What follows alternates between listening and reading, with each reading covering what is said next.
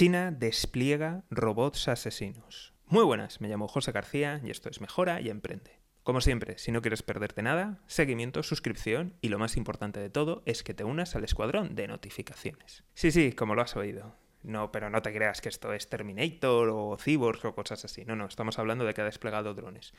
Unos drones terrestres, que para que te hagas una idea, imagínate un tanque, pero en pequeñito, o sea, no sé, a lo mejor como un coche de, juguete donde se monta un niño, con una ametralladora dentro, o sea, con, una ametralladora montada encima. Así que, en fin, de poca, poca broma, un dron terrestre. Y también está desplegando drones aéreos.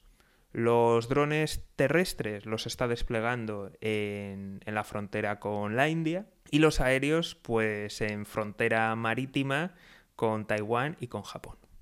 Pero qué animadito se está poniendo el 2022. ¿Qué os creíais? ¿Que, solamente era Ucrania? ¿Qué va? Esto acaba de empezar. De hecho, creo que lo comenté. Dije por dónde iba a ir el año y bueno, pues parece que no, no estoy fallando. En el capítulo de Un Mundo Salvaje. Y la verdad que cuando lo hice dije, uff, es lo que me temo, pero ojalá, ojalá no pase. En fin, si no lo has escuchado, no lo has visto, dejaré los links o lo dejaré sugerido. Y si no, entra en la web y pones 2022 eh, con numeritos y te saldrá el capítulo. Volviendo al tema, ¿qué, ¿por qué está ocurriendo esto?